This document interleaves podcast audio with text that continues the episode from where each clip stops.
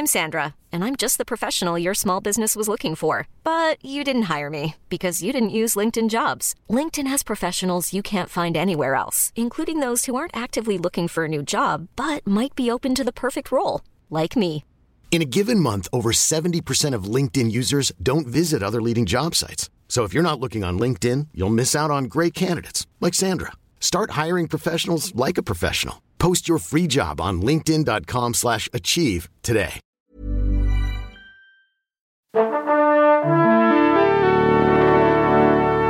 Pourquoi t'as choisi de faire ce boulot-là, toi Bah, si je fais journaliste, c'est évidemment pour être célèbre. Moi, je veux être connu. Tu sais pourquoi? Pour niquer les gonzesses. Salut c'est nos ciné, votre rendez-vous avec le cinéma qui vous revient en version club, notre salon de discussion plus ou moins régulier autour des grandes et petites histoires de ce fantastique milieu du cinéma que nous aimons tant ici, une heure ou presque pour causer de tout, de rien, rire grassement à certaines blagues d'une légèreté somme toute discutable, s'émerveiller devant les anecdotes rurales de certains membres éminents de cet équipage millénaire ou tout simplement faire preuve de la légendaire mauvaise foi qui nous caractérise et nous unit. On prendra aussi le temps de répondre à vos questions évidemment car c'est l'usage. Pour alimenter le feu brûlant de la conversation, ils seront six à se le relayer autour de la table ici à l'antenne Paris. Arnaud Bordas, Lélo Jimmy Battista, Rafik Djoumi, Julien Dupuis, David Honora et Stéphane Moïsakis. Les films dont on n'a pas eu le temps de vous causer cette année, les affiches de films et l'OPA en cours du CNC sur le genre à la française, ce sont les sujets de ce No Ciné Club 12e du nom et c'est parti. Bon, ça va, on vous fait pas chier là. Non, c'est sûr, je rêve. Et avant toute chose, on vous le rappelle, si vous nous suivez en direct sur Facebook et YouTube, vous pouvez interagir avec nous dans les commentaires, interpellez-nous, posez-nous des questions. On tâchera de répondre au meilleur, c'est promis. Avant notre premier sujet, Julien, on peut dire un mot euh, au sujet de quelqu'un qui nous a quitté tout récemment, Samuel Adida, grand producteur français qui est mort il y a, il y a quelques semaines. On voulait quand même profiter de cette, euh, cette tribune pour, euh, pour en dire quelques Bah, mots. pour le saluer, parce Oui. qu'il a, il a fait beaucoup, enfin moi, à mon, à mon sens, pour le, pour le cinéma français. Il avait un statut un, un peu à part, en fait, Samuel Adida. Euh, il a commencé, euh, j'ai envie de le dire un peu, un, un peu par le bas, en fait, en, en tant que distributeur avec, avec euh, son frère et son père. Ils ont fondé Métropolitane, qui a vraiment pris son essor dans les années 90, à la fin des années 80. Oui. Ils ont fait quelques beaucoup, déjà en distribuant quelques Vandamme. Euh, et puis euh, ensuite, en, en signant un, un- un accord en fait avec la firme New Line hein, indépendante de Dunche, euh, qui leur a permis de remporter des très gros succès, et notamment, je pense que c'est vraiment là où euh, ils sont passés à la vitesse supérieure, Seven, qui avait été un triomphe en France. Je crois que ça avait rapporté juste sur le territoire français quelque chose comme 30 ou 40 millions de dollars, ce qui est énorme.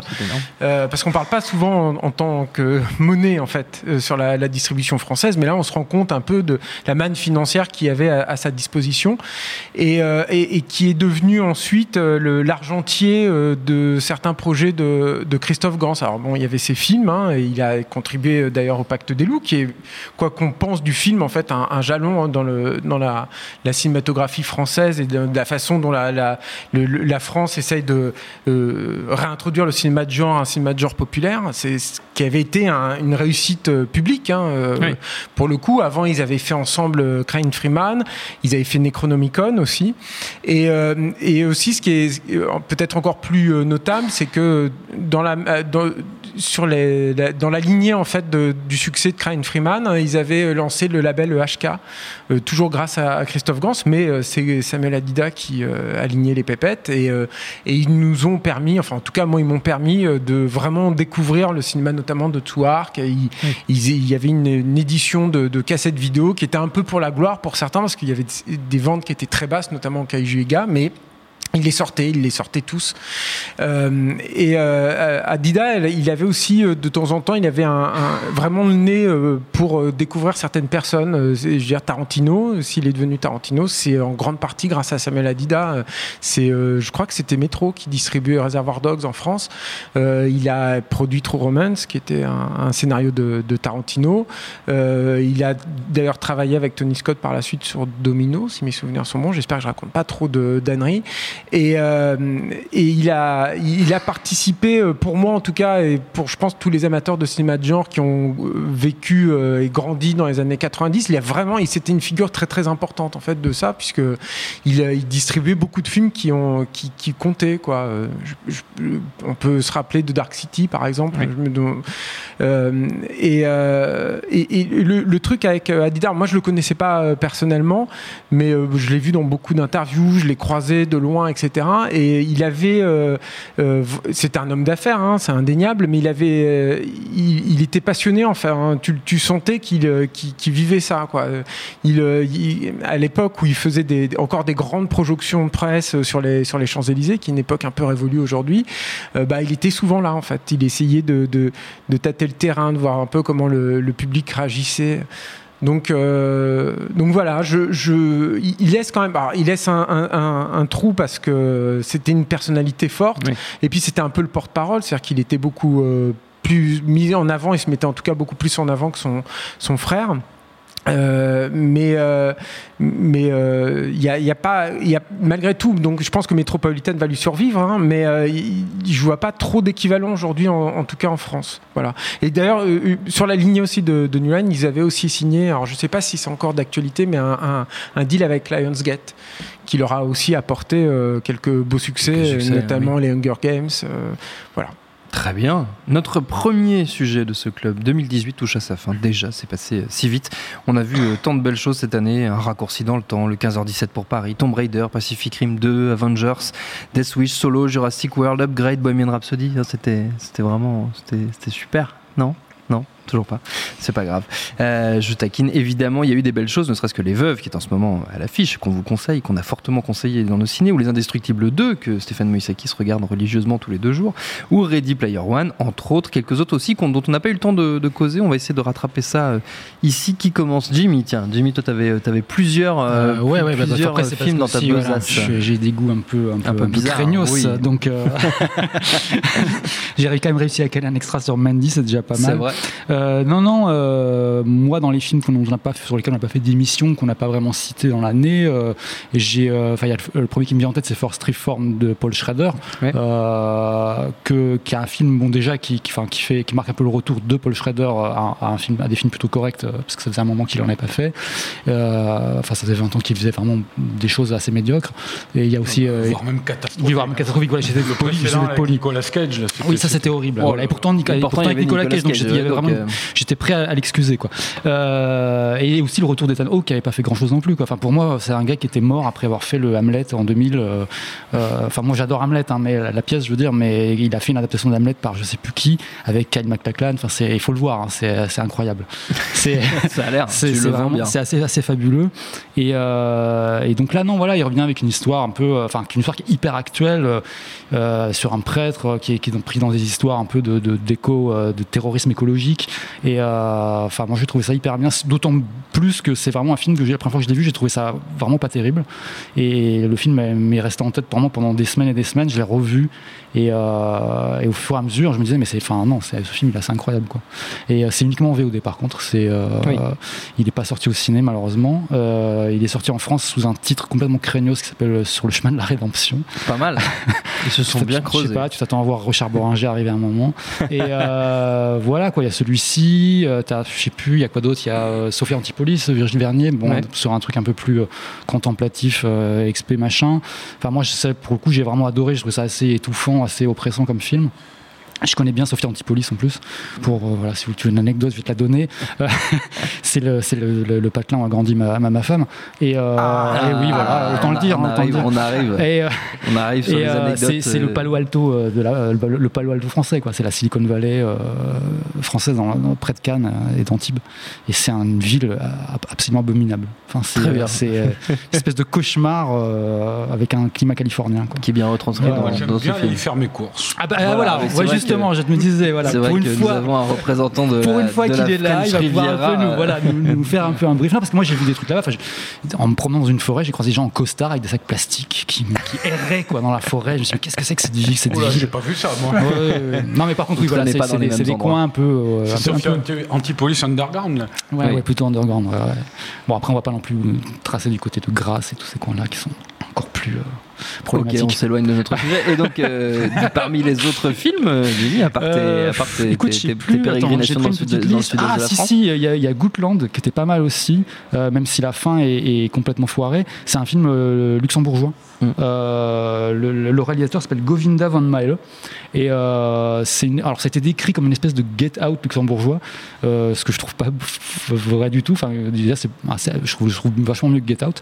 Et, euh, et en fait, quand on connaît le Luxembourg, c'est plutôt intéressant aussi. Et tu parles que des films dont il faut connaître les lieux, Ouais, voilà. voilà. Bah, attends, j'ai encore pire. J'ai Diamantino euh, de Gabriel Abrantes et Daniel Schmidt qui est là. Il faut. Enfin, moi, je l'ai trouvé hilarant, mais parce que je connais l'accent des Açores. Parce que quand tu connais l'accent des Açores, ce film est hyper drôle, mais sinon c'est assez. ultra spécifique. ouais, voilà. Ouais. Non, mais Ouais. sinon, il y a euh, dans des trucs qui sortent à bientôt, il y a, y a Utoya 22 juillet aussi qui est Oui. pas mal, Euh, qui est que je trouve euh, plutôt. Pas guiré, mais pas mal. Non, pas guiré du tout, mais euh, malgré aussi pareil une fin un peu ratée, mais euh, voilà, c'est un plan. Enfin, on l'a, je pense que ça a déjà été décrit un peu partout, mais c'est un plan séquence sur le massacre de Toya, donc Oui. euh, en Norvège. Et voilà, moi j'ai vraiment, enfin, j'ai eu le malheur de le voir deux fois en fait. La deuxième fois, ça marche moins bien, on voit un peu tous les défauts, mais sur une sur une seule vision, c'est vraiment vraiment euh, percutant quoi. Très bien. Voilà. Julien, Euh, pareil qu'il y moi- avait un reproche à me faire. Euh, Oui, parce que euh, j'ai demandé à ce qu'on en parle et puis tu n'as pas voulu. Oh. Il faut que le monde sache. Et- mais j'avais réussi à en parler un tout petit peu, mais pas assez. C'est à, à la poursuite de Ricky Baker, euh, qui est le, le- le film de Taika Waititi, qui n'est pas sorti en salle en France et c'est- pas normal. C'est d'autant moins normal que je pense que le film avait un, un vrai potentiel en fait pour pour plaire au public. Euh, c'est un, un- un peu un, c'est entre le, le survival et le film d'aventure et le ré- récit initiatique. C'est un gamin à problème euh, qui se retrouve euh, euh, recueilli par une famille de redneck néo-zélandais et euh, suite à plusieurs pérégrinations, j'ai pas trop envie de, de dévoiler, Dévoiler tout- trop tous les trucs, ouais. mais en fait, il doit, il, il va devoir euh, euh, se- s'enfuir en fait dans la forêt, accompagné de son père adoptif, mais qui est un père adoptif qui ne veut pas de lui, et qui est joué par Sam Neill, qui est absolument génial et qui, je pense, joue un peu son propre rôle. C'est-à-dire, Sam Neill, il, est, il a une ferme comme ça, euh, et il est, il c'est un peu un ermite en fait. Ouais. Et, euh, et, et du coup, il est, moi, je le trouve habité en fait par le, de, de par le rôle. Euh, et donc, ils vont devoir se réfugier dans la forêt. Et ils vont être poursuivis à peu près par tout ce que la Nouvelle-Zélande compte de, par toute la Nouvelle-Zélande en fait. Donc, aussi bien les, les flics que des chasseurs, etc. Et euh, c'est euh, alors moi j'avais beaucoup aimé Vampire en toute intimité dont Oui. on avait déjà parlé euh, pour le coup on avait fait un extra, un extra, ouais. ouais, ouais. ça s'appelait déjà un extra et et qui est sur Netflix d'ailleurs. voilà, mais, et là c'était, il l'a fait juste avant son, son Thor en fait, Hmm. son, son Marvel en fait, Taika Waititi. Et ce qui est assez, parmi les choses qui sont impressionnantes en fait dans la poursuite de Ricky Baker, c'est l'évolution stylistique du gars, c'est-à-dire que Vampire en toute intimité, c'était un, un, un found footage, enfin en tout cas un faux documentaire à la- un peu à la Spinal Tap, ce qui permet en fait d'avoir une mise en scène un peu relâchée, euh, beaucoup de caméras portées évidemment, euh, tu, ça te permet aussi de, de- d'avoir des ellipses très marquées euh, comme ça au montage. Et euh, Ricky Baker, c'est vraiment l'exact opposé, c'est-à-dire c'est une mise en scène beaucoup plus léchée, beaucoup plus tenue, qui et qui gère super bien tous ses effets. Alors, aussi bien, il y, a, il y a une façon de magnifier totalement la nature euh, néo-zélandaise, qui, ce qui fait sens en fait dans le, le propos du film, qui est génial, parce que l'histoire, c'est aussi l'histoire de ce petit gamin euh, qui est joué par euh, Julian, euh, je me rappelle plus de son nom, enfin qui, était le gamin qui a été récupéré après dans Deadpool 2, qui est un petit, un, petit gros euh, énorme, mais euh, qui, est, qui est formidable en fait dans le film, qui est nul dans Deadpool 2, mais qui est vraiment très très bien dans, dans la poursuite de Ricky Baker. Et le truc, c'est que c'est un môme qui ne connaît basiquement que la ville et qui fait tâche en fait dans la nature. C'est-à-dire qu'il l'habille avec des couleurs criardes parce que le gamin il est, il est féru de hip-hop, etc. Donc il s'habille comme ça un peu de façon hyper voyante. Et en fait, c'est comment aussi ce, ce môme va euh, se retrouver en, en- en- étant nouveau en symbiose avec, euh, avec la nature. Alors quand je le sors comme ça, là, ça a l'air euh, super relou et tout, mais c'est c'est pas, ça, reflète pas le film en fait. Ce que je suis en train de dire, ça c'est le sous-texte. Le film, c'est euh, c'est c'est- c'est vraiment un, un divertissement très enlevé, généreux, super drôle, très émouvant. Il y a vraiment des scènes qui te tire presque la, la larme à l'œil. Et vraiment c'est à voir. Alors je crois que non seulement c'est pas sorti en salle mais je crois que c'est sorti chez ESC uniquement en DVD donc vraiment de- dans le genre euh, sortie sacrifiée Oui. euh, ça, se- ça, Ça se pose, euh, euh, ça se pose là. Et un petit truc aussi d'ailleurs, euh, je pense à un autre film dont on n'a pas parlé qui s'appelle Jersey Affair, qui était sorti euh, l'été dernier et qui est, un, qui est une espèce de, de- de thriller sur l'île de Jersey. euh, où, euh, où, en fait c'est- plus ou moins un- un- une espèce de récit intérieur sur une, une fille de bonne famille qui euh, euh, va euh, s'acoquiner avec un mec avec qui elle devrait pas s'acoquiner et euh, qui va en gros se révéler à elle-même et, au- monde à travers ça qui est c'est pas un chef-d'œuvre mais euh, euh, c'est euh, très bien joué. Euh, l'utilisation de Jersey en fait euh, je, je pompe un peu de Jimmy là mais l'utilisation de Jersey est, est- est vraiment bonne. C'est-à-dire que tu as, une t'as une vraie opposition entre les scènes d'intérieur qui sont toutes en tension sourde et puis les scènes en extérieur qui sont beaucoup plus relâchées euh, où il y a beaucoup plus de fougue. C'est pas un grand film encore une fois mais c'est plutôt sympa. C'est un film qui est passé un peu sous les radars qui est sorti euh, en salle. Alors, je crois qu'il est pas encore sorti en, en DVD peut-être qu'il l'est. Je, je sais plus. Mais enfin bon voilà. Si vous avez l'occasion de, de voir ce film c'est plutôt recommandable. Ça se rattrape, Voilà. ça se rattrape très bien. Arnaud. Alors, les, les- c'est les films dont on n'a pas parlé cette année. Oui, c'est ça. Alors, C'est moi, il y, a- le sujet. y en a Bonjour, un qui a retenu mon... Bonjour. Ça va, hein Bon. Julian Denison merci euh, à l'i- à l'iPhone de de, de, Pas de Jimmy c'est le, le petit gros voilà, voilà, marque, il est revenu euh, à mon secours Donc, euh, moi, le film qui a retenu mon attention cette année, dont vous n'avez pas parlé, c'est Avenger Infinity War. Ah ouais, J'hallucine quand même. Quoi, que- Bon. Euh, non, moi, je, je, je vais faire peut-être une spéciale Netflix. Euh, désolé, hein, je suis pas rémunéré par eux, mais euh, Mais n'y a pas de souci. euh, je sais que j'ai vu en début d'année euh, sur Netflix un chouette film d'horreur. Alors, c'est-à-dire, moi, j'ai- un, j'ai un vrai problème avec les films d'horreur à l'heure actuelle. Quoi. Bon, c'est un genre vers lequel je suis naturellement porté, on va dire. Mais euh, je trouve que le genre se résume à une offre totalement binaire à l'heure actuelle, c'est-à-dire soit des machins à la Conjuring, des, des, des, à base- Des Ouais, ouais, non, mais des- surtout des, des, des, des films d'horreur, euh, enfin qui apparemment font un gros effet sur les spectateurs. hein, je, je ne me l'explique toujours pas, mais euh, qui sont des trucs euh, de ouais, de bouffer-moi peur là. Euh, Jumpscare, de voilà, à partout, base de jumpscare, on fait sursauter le bon. Voilà, moi je comprends pas trop ce, ce truc-là. Euh, et sinon, c'est ben on va dire un petit peu. La mainmise de Sundance sur le cinéma d'horreur, quoi, avec des, des, des- des Autorisant, films euh, indépendants, voilà, qui me plaisent pas trop non plus. Moi, je sais que j'aime pas les trucs à la The Witch, les machins comme ça, quoi. Ah, si, j'avoue Euh, que c'était bien. Ouais, ouais, non, non, non, non. Et, euh, et, et donc, c'est- ça devient de plus en plus rare de, de voir un, un- un vrai film d'horreur euh, original, euh, frontal, qui, qui, euh, euh, qui traite bien ses personnages, qui les traite sur la longueur. Et moi, j'ai eu ça en début d'année avec un, un- un petit film. Euh, qui est sorti donc sur Netflix, euh, mais il était sorti en salle en Angleterre où je crois que c'était un assez gros succès. C'est un film anglais de David Bruckner et qui s'appelait The Ritual. Euh, alors je, je crois qu'en France il l'avait traduit par le rituel, il me semble, mais je suis pas Il me sûr. semble aussi, oui. Ouais. Bon, un- alors moi je me suis mis ça un soir, mais totalement comme on fait des fois sur Netflix à l'aventure, quoi. Voyons euh, le bidule, parce que le pitch est vraiment pas bandant, quoi. C'est un, énième pitch de survival avec des citadins euh, qui partent faire une randonnée dans une forêt, et puis il va se passer des sales trucs. Euh, par contre, ce qui est, bien, c'est que d'entrée, en fait, euh, on nous décrit ces personnages-là. Ils, sont joués par une troupe d'acteurs qui sont, qui sont assez convaincants, mais en fait, c'est une troupe d'amis euh, et dont leur amitié est tout de suite euh, palpable à l'écran, quoi, Oui. Euh, très chaleureuse. Et en fait, au cours d'une soirée en ville, il y en a un qui rentre dans un, dans un snack là, enfin, et où il y a une fusillade et il meurt. Et ces cinq amis, à la base, avaient prévu, euh, dans les jours qui, suivent, qui suivaient, ou le mois qui suivait, d'aller faire une randonnée en, en- dans la montagne, euh, dans la forêt. Et les quatre amis restants vont décider d'honorer la mémoire de leur ami.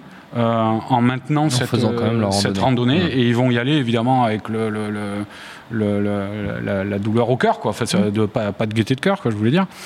Et, euh, mais ils y vont, et donc au début c'est assez funèbre, assez, euh, et en fait peu à peu, alors je veux pas trop spoiler parce que c'est quand même un film assez original, je trouve encore une fois dans la, la production actuelle, mais c'est pas du Blair Witch, quoi. C'est-à-dire euh, ils vont tomber sur des phénomènes sur- plus ou moins surnaturels, mais on va dire qu'on va rentrer peu à peu dans un fantastique de plein pied, avec une vraie mythologie euh, visuelle et symbolique, quoi, euh, qui est illustrée euh, notamment par un, un- à un moment par un très beau monstre. quoi.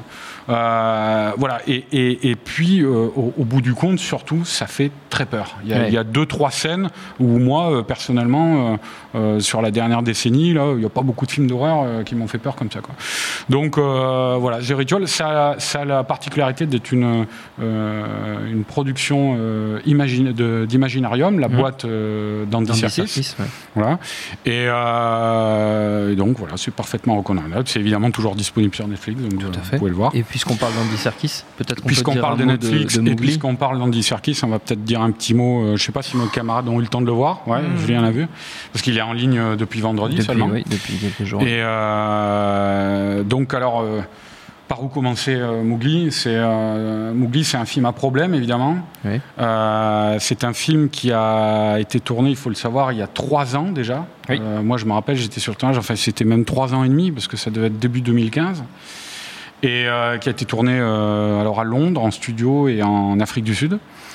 Et euh, c'est un projet qui remonte encore plus loin, puisqu'il avait été initié, il me semble, à l'orée des années 2010, hein, je crois. Et, et le malheur de ce projet-là, ça a été de se retrouver en concurrence avec la- l'autre adaptation Oui. live, entre guillemets, quoi, de, De John Favreau. de John Favreau pour Disney, le livre de la jungle.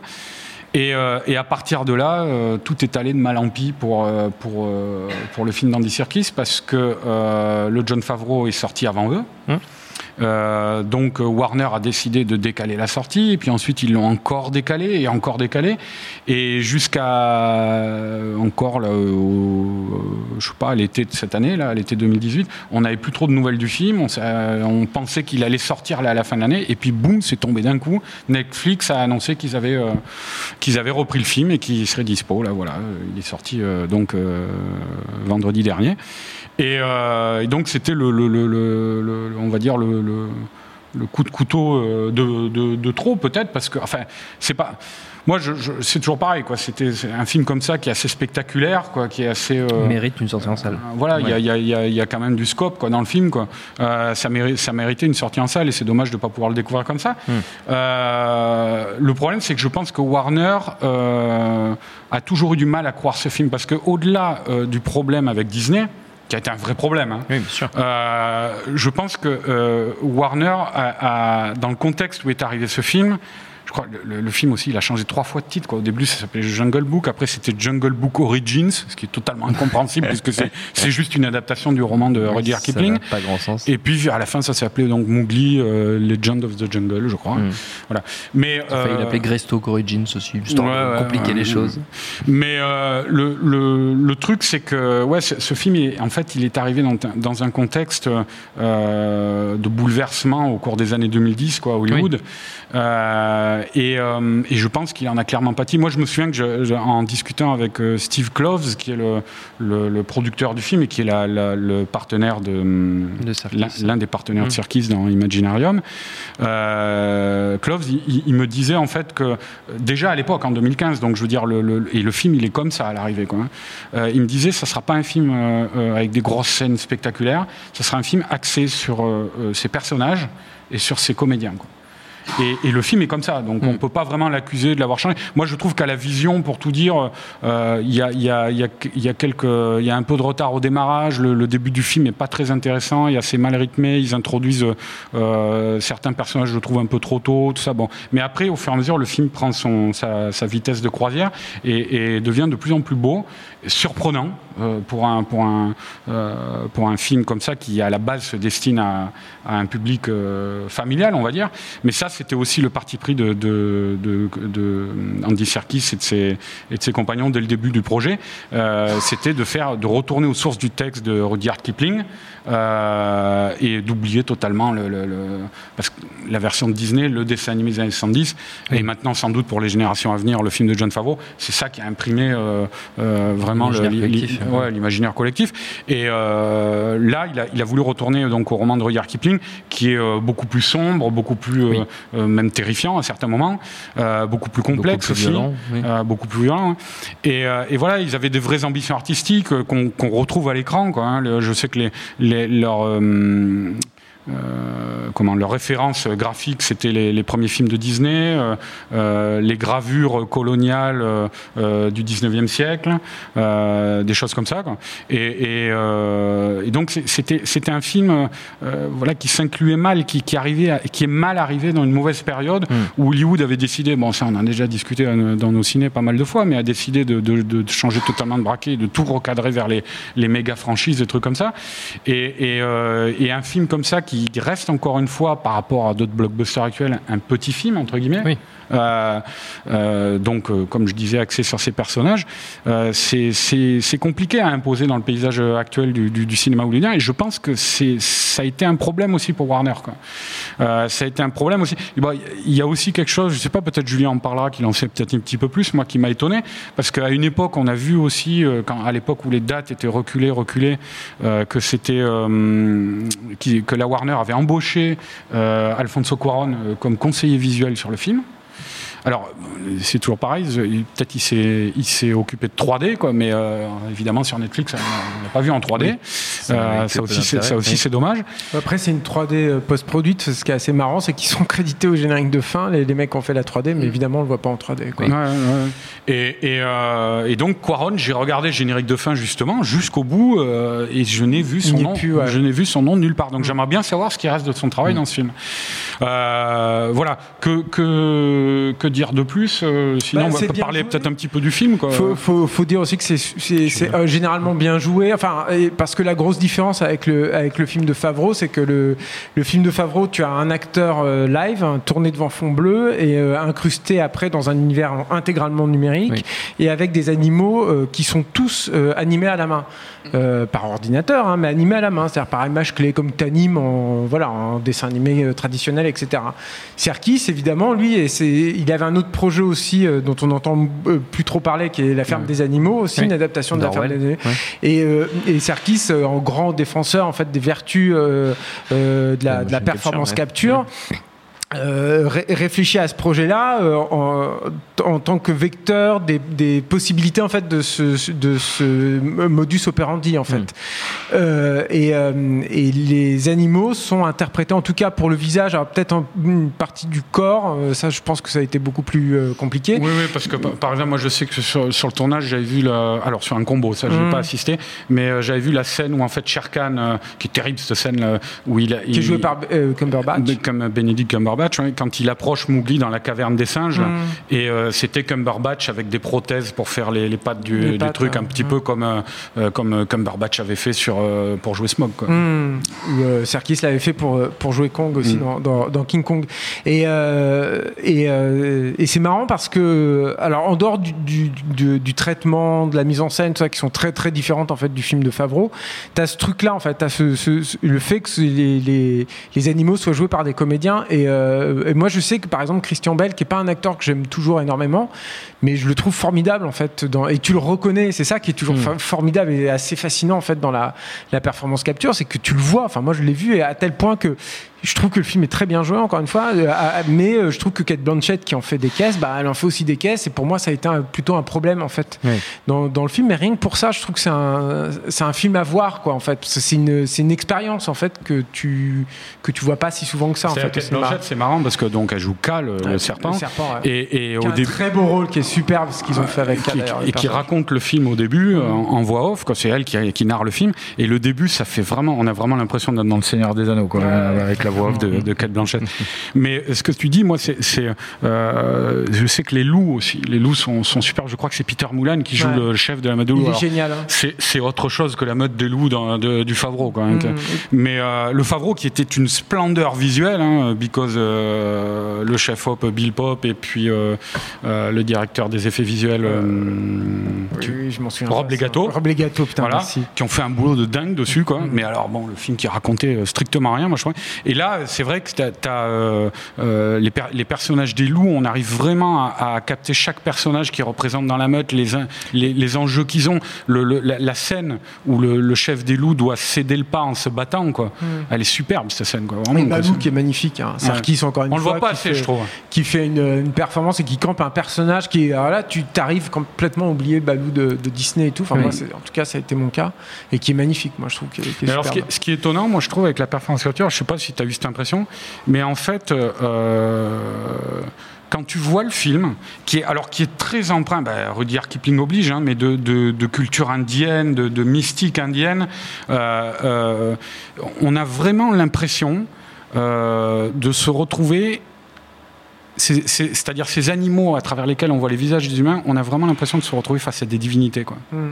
C'est très frappant. Moi. Il y a un côté comme ça irréel et, euh, bon, il les sacralise aussi. Il est, euh, à l'écran. La, première apparition du, grand éléphant, elle est superbe aussi. Il y a vraiment. C'est vrai que moi, euh, au- au- la première moitié du film, il y avait deux trois scènes où je me disais putain, c'est quand même un peu, euh, c'est quand même un peu poussif et tout. J'ai dit bon, c'est vrai que c'est étonnant le truc de, de, de la quête blanchette au début, mais je me suis dit, bon, ben on sent un peu, le- on voit qu'il a, il a bossé sur le, le Seigneur des Anneaux, tout ça et tout. Et en fait, le film, il, a- il acquiert sa personnalité au fur et à mesure. Et plus on se rapproche de la fin, et plus il y a des scènes hallucinantes, quoi. Moi, je, je veux pas spoiler, quoi. Mais euh, à un moment, il y a une scène, je pense que Mais tu vas le faire quand même. non, non, non, non. À un moment, il y a une scène qui se passe dans le noir, qui est la scène, et c'est peut-être sans doute la scène qui fait que Avec on le conseillera singes, pas à tous les petits enfants, quoi, vois. Euh, mais une scène dans le noir avec en plus Mowgli qui vient d'assister à une cérémonie euh, euh, où il est recouvert de peinture rouge, avec les, il a une sorte de visage andro- androgyne avec les cheveux attachés en chignon derrière, et le gamin est hallucinant hein, comparé à l'endive qui jouait dans euh, le John Favreau. Euh, le, le gamin a vraiment une présence à l'écran quoi, magnétique, quoi. Et il progresse comme ça dans, la- dans, dans les ténèbres, dans le noir. Et je dis pas comment se termine la scène, mais cette scène, elle est, elle est, elle est très dure en plus, quoi.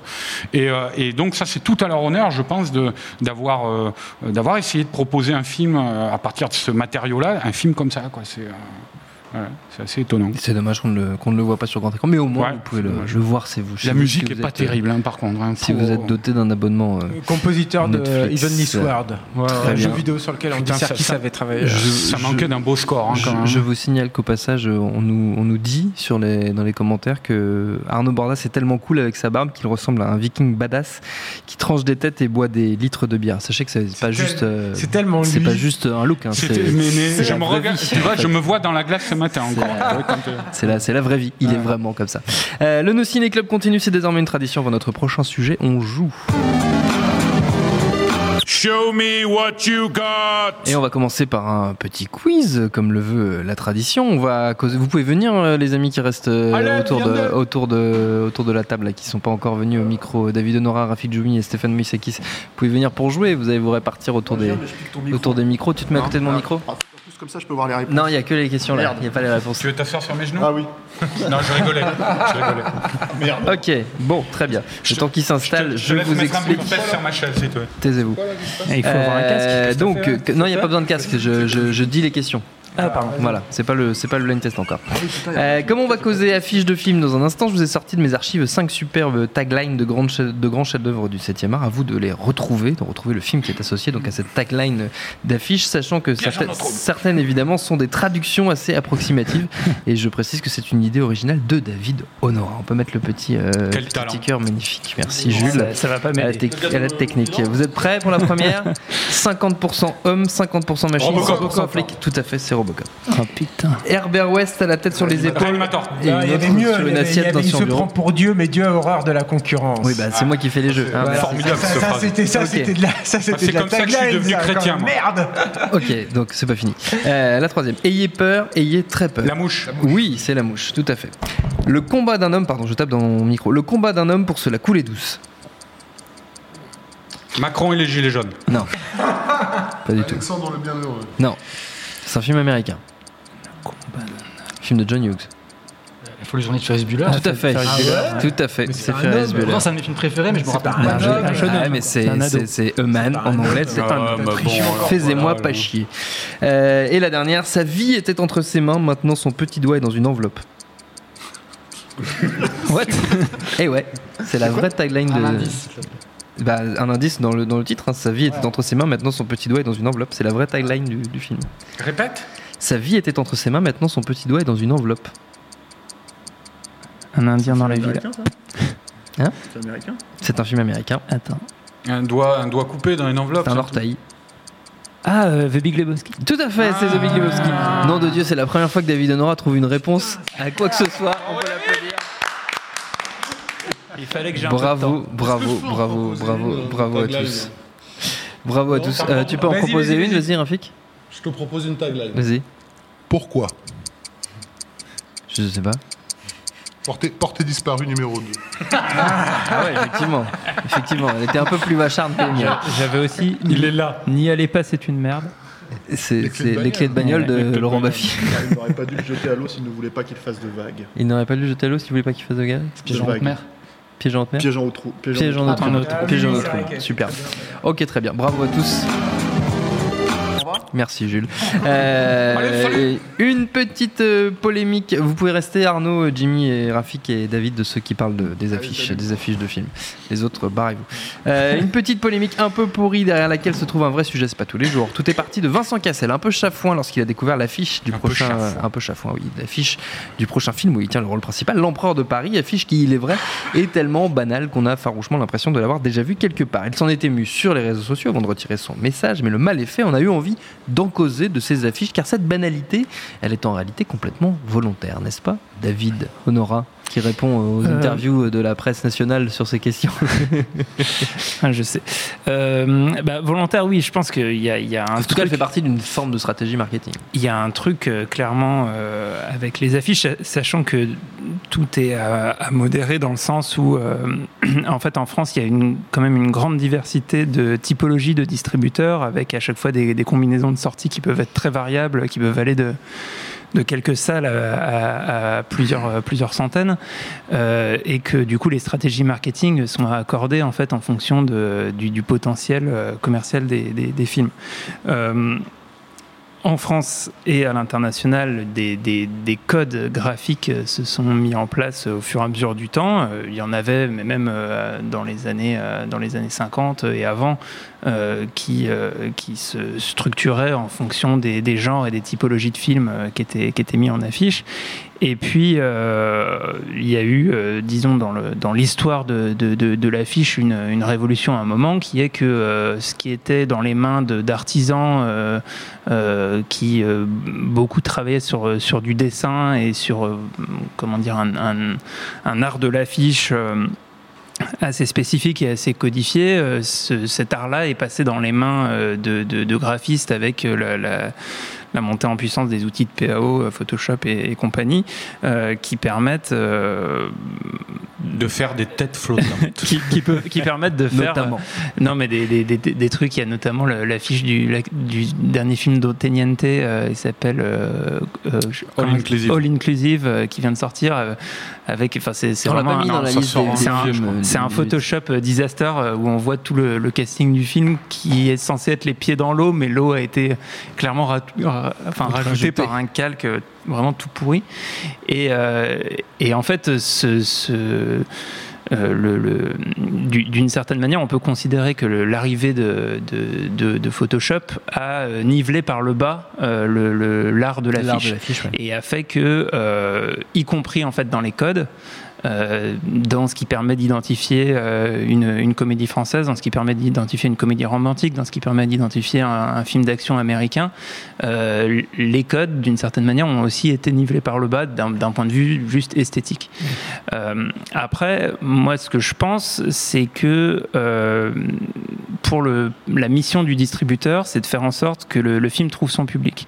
Et pour ça, euh, l'affiche et la bande-annonce sont en gros les deux principaux euh, axes qui permettent de communiquer euh, au public ce que va être le film pour faire en sorte que dès le jour de la sortie et dès la première semaine, ça soit potentiellement les bonnes personnes qui, qui aillent voir le film. Et, et ça, en fait, c'est- à, à double tranchant. C'est-à-dire que d'une part, euh, il y a des codes qui existent et donc on sait que euh, une affiche euh, sur fond blanc avec une typo rouge, il y a de fortes chances pour que ça soit une comédie française. Si on utilise du rose, on va peut-être plus être sur une comédie romantique avec une histoire de mariage. que s'il y a du bleu et du orange, on va être dans du cinéma d'action, etc. Et ces codes, consciemment ou inconsciemment, sont, Oui, ce intégrés par le public pas des codes conscients en fait. ouais. souvent, voilà, on, on- sans, sans que ça soit forcément, et surtout, il n'y a pas forcément de, de, de lien extrêmement logique. C'est c'est juste que des, des, des films ont, fait des succès euh, avec ces codes et que du coup, On ils ont les été duplique. intégrés. Ouais, de la même Typiquement, manière le, qu'on duplique les titres, euh, les, les faux titres traduction française euh, gros, oui, pour faire ça. euh, machin Exactement, trip, machin Very trip, Bad machin- Trip, Very Bad euh, Trip, et American compagnie. Trip Indiana. Jones, Pretty Woman, quoi. Euh, pour, non, pour les exemples que tu as cités, en fait. Oui. Exactement, qui, ont, Mm. qui en plus ont, ont mis en place des codes qui sont repris euh, ad Oui, notamment Pretty Woman. le euh, voilà sur la sur la comédie romantique à le rose euh, le côté euh, même le, le fait de d'être dos à dos etc Voilà. ça a été décliné de plein de manières. Sur les comédies françaises sur le rouge et le fond blanc euh, pas ça a pas toujours été le cas. D'ailleurs euh, quand on regarde des comédies françaises des, des années euh, 80 euh, et avant c'est- c'était pas ces, ces- ces codes graphiques. Et en fait depuis enfin je pense que le dîner de con a été un- une affiche un peu tournant là-dessus à, à instaurer des, des- des codes et ensuite, il y a un truc avec l'affiche, c'est que euh, en fonction de la force de frappe du distributeur, euh, c'est aussi, c'est aussi ça qui permet parfois de, de prendre des risques. C'est-à-dire que mm, créer une, une affiche originale, euh, si on a les moyens de... Ah, on va peut-être devoir évacuer le studio, non? Je ne sais Euh, pas. Je crois que Jimmy Batista. Jimmy Batista a fait une connerie. C'est l'alarme.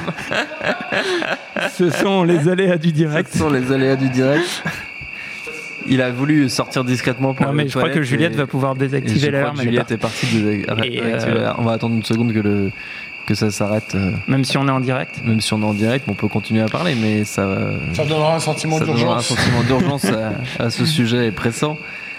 Ce qui était notamment le but du- de l'évacuation de Jimmy Batista, c'était un problème. Ouais, c'est dommage je parce qu'il aurait pu meubler avec des blagues là pendant qu'on. C'est vrai. On n'utilise pas assez d'alarmes d'évacuation en podcast. C'est vrai trouve. que c'est rare. C'est un truc. C'est un truc rare. Je vois que Jules, Jules, euh, Jules est atterré. les sourcils. C'est pas un effet, c'est pas toi qui l'envoie depuis la console. Ok, très bien.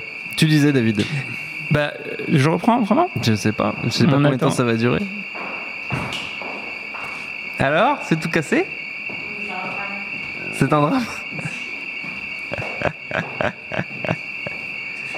C'est une catastrophe. Euh, On nous dit Bon, qu'on nous entend, on nous entend malgré tout. On nous entend mal. Donc, Donc, euh, on- continue, on va- David.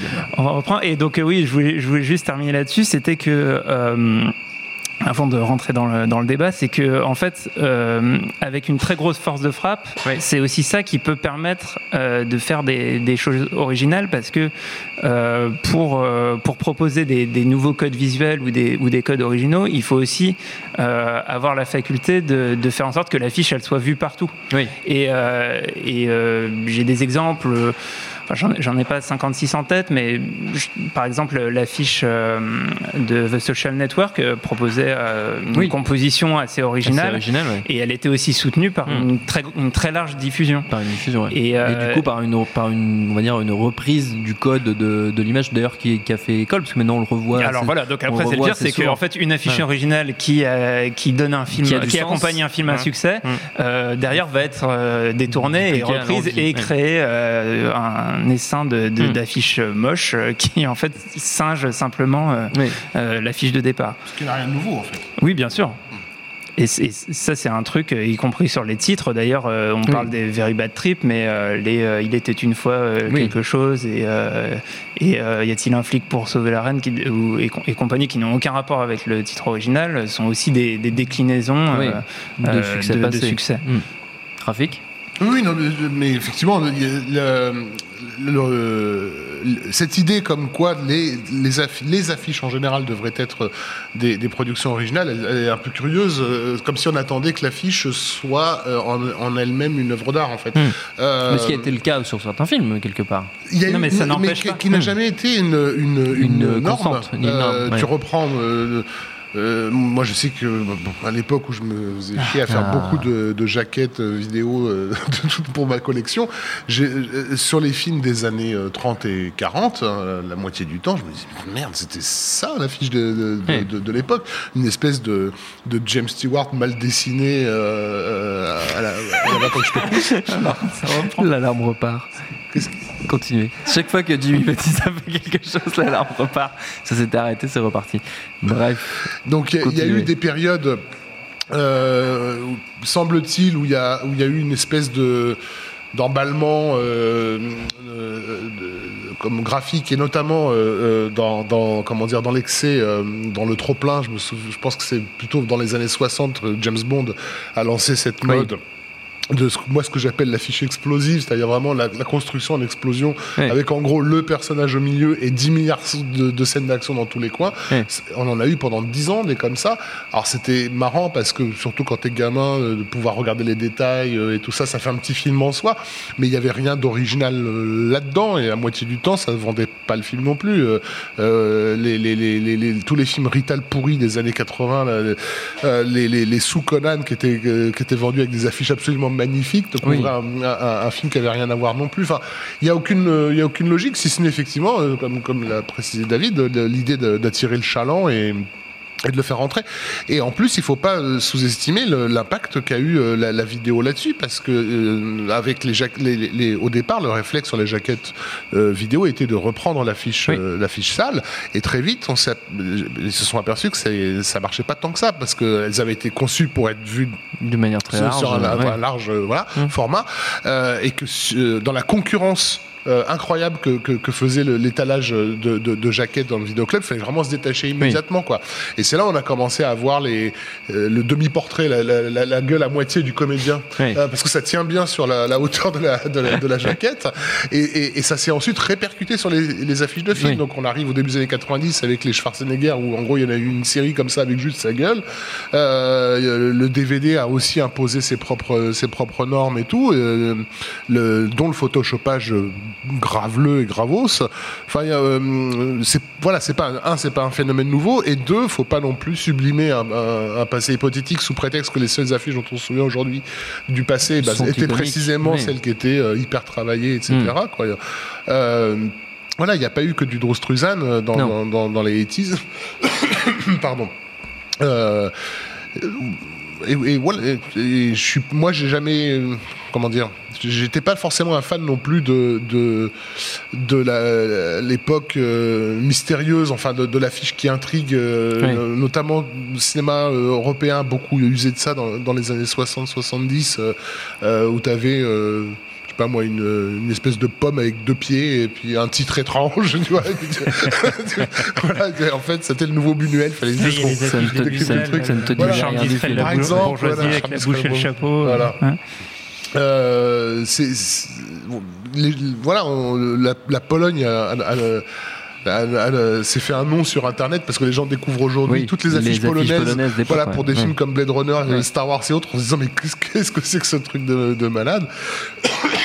Il y, a, il y a eu une exception culturelle qui a fait que là-bas, euh, euh, un film se vendait sous cet angle-là, Oui. mais ça reste encore une fois un truc de, de marchand de fête Oui, foraine. Quoi. Il faut, marketing. euh, ouais, il faut mar- oui. marketing au sens de marquer, Oui. euh, au sens de immédiatement de in- euh, interpeller le marché euh, voilà. fort. oui. Ce qui compte, c'est pas c'est pas que le, le, le passant apprécie l'affiche. Ce qui compte, c'est qu'il retienne le titre et qu'il Oui. sache que ça sorte, c'est tout. Et qu'il ait envie, du coup, potentiellement, euh, d'aller le voir. Arnaud, toi, tu notais que ça. Moi, je suis pas d'accord. Tu es pas euh, d'accord avec ça Avec mes camarades. D'accord. Euh, je propose un duel parce que moi, on vient, on vient de me, me qualifier de pirate là sur le chat. Donc vrai, euh, voilà, c'est vrai qu'il y en a un les pirates, ça n'a un- jamais été un à la viking, fête. un pirate et deux requins. Je sais pas, ça, suis commence, un- comme- ça commence. comme J'ai dédié à. Jumi. Un viking pirate.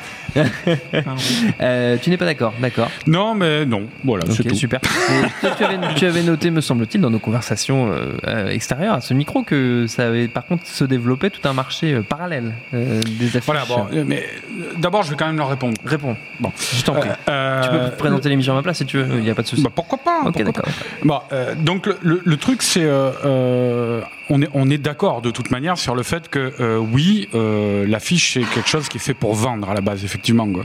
Euh, le problème, moi, que j'ai à l'heure actuelle, et, et- je sais que ça, ça a été relevé par beaucoup de gens justement qui sont euh, qui sont très grands collectionneurs d'affiches. Je pense notamment à Franck Darabont qui avait signé une très belle préface à un euh, il y a quelques années euh, sur un, un ouvrage consacré à Drew Struzan. Drew Struzan, c'est euh, Raph l'a rapidement évoqué tout à l'heure, mais c'est le, le grand affichiste des années 80, celui Oui. qui a créé les affiches de, de Retour vers le futur, euh, euh, les affiches des reprises de Star Wars, euh, certaines affiches d'Indiana Jones. Enfin voilà, il a créé des visuels qui ont quand Mm. même les, marqué, les Goonies aussi, oui. l'affiche des Goonies, c'est c'est lui. Il a, il a créé des visuels qui ont marqué plusieurs générations. C'est du dessin euh, photoréaliste avec des sortes de grappes. euh, Oui. Enfin, je sais pas comment décrire. Décrire ça T'as des, des compositions, euh, des compositions en rosace souvent, euh, avec qui ont été beaucoup repompées aussi, notamment à l'époque actuelle avec toutes les merdes à la Stranger Things ou à la Super 8, là qui essaient de rendre hommage et donc où ils font des affiches à la Drostrozan, mais mais qui n'ont pas le, un quart de poil du sens de la composition de, de Mais bon, bref. Donc il y avait ce bouquin sur Strozan. Darabont en avait fait la préface et il avait commencé. Il avait dit voilà, alors moi je suis quelqu'un de très branché sur la technologie. Il, expliquait tout ce qu'il avait chez lui, euh, les, euh, pour pas passer pour un vieux con en gros, bah qu'il était au top de la technologie sur euh, euh, sur son équipement informatique, audiovisuel, IFI, tout quoi. Et, et, il dit mais par contre les affiches c'est pas possible, c'est la merde totale à l'heure actuelle quoi. et alors bon bah justement il clouait au pilori le, le, Photoshop et tout ce que ça avait amené, que, que les affiches maintenant étaient faites par des, des graphistes qui, qui, qui ne qui n'avaient pas de base artistique, quoi, de, formation artistique, et euh, donc ils faisaient n'importe quoi. Bah, qui ne demandait pas forcément ça d'ailleurs. Voilà, on a toutes ces têtes flottantes là maintenant partout. je me rappelle la une affiche d'E.T. de, E.T. de, du Tintin de Spielberg qui était abominable avec des têtes flottantes dans le ciel là, comme ça.